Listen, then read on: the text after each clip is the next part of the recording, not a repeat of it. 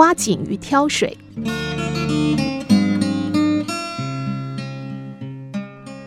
从前有两个樵夫住在隔壁，所谓隔壁就是隔壁那座山。两座山之间有一条小溪，于是这两个樵夫每天都会在同一时间下山去溪边挑水。久而久之，他们变成了好朋友。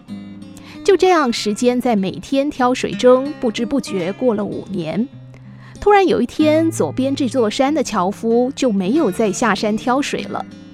右边那座山的樵夫心想：“哎，大概是睡过头了。”于是他不以为意。谁知道第二天，左边这座山的樵夫还是没有下山挑水。第三天也一样。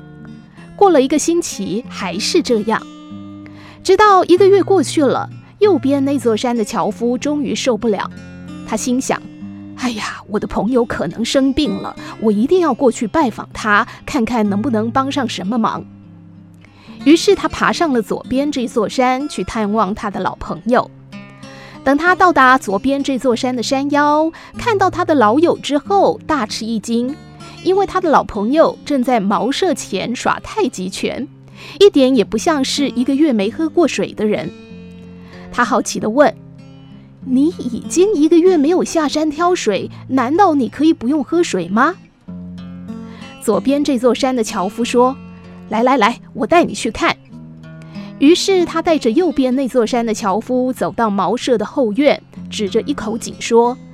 哎，这五年来呀，我每天砍完柴之后，都会抽空挖这口井，即使有时候很忙，能挖多少就算多少。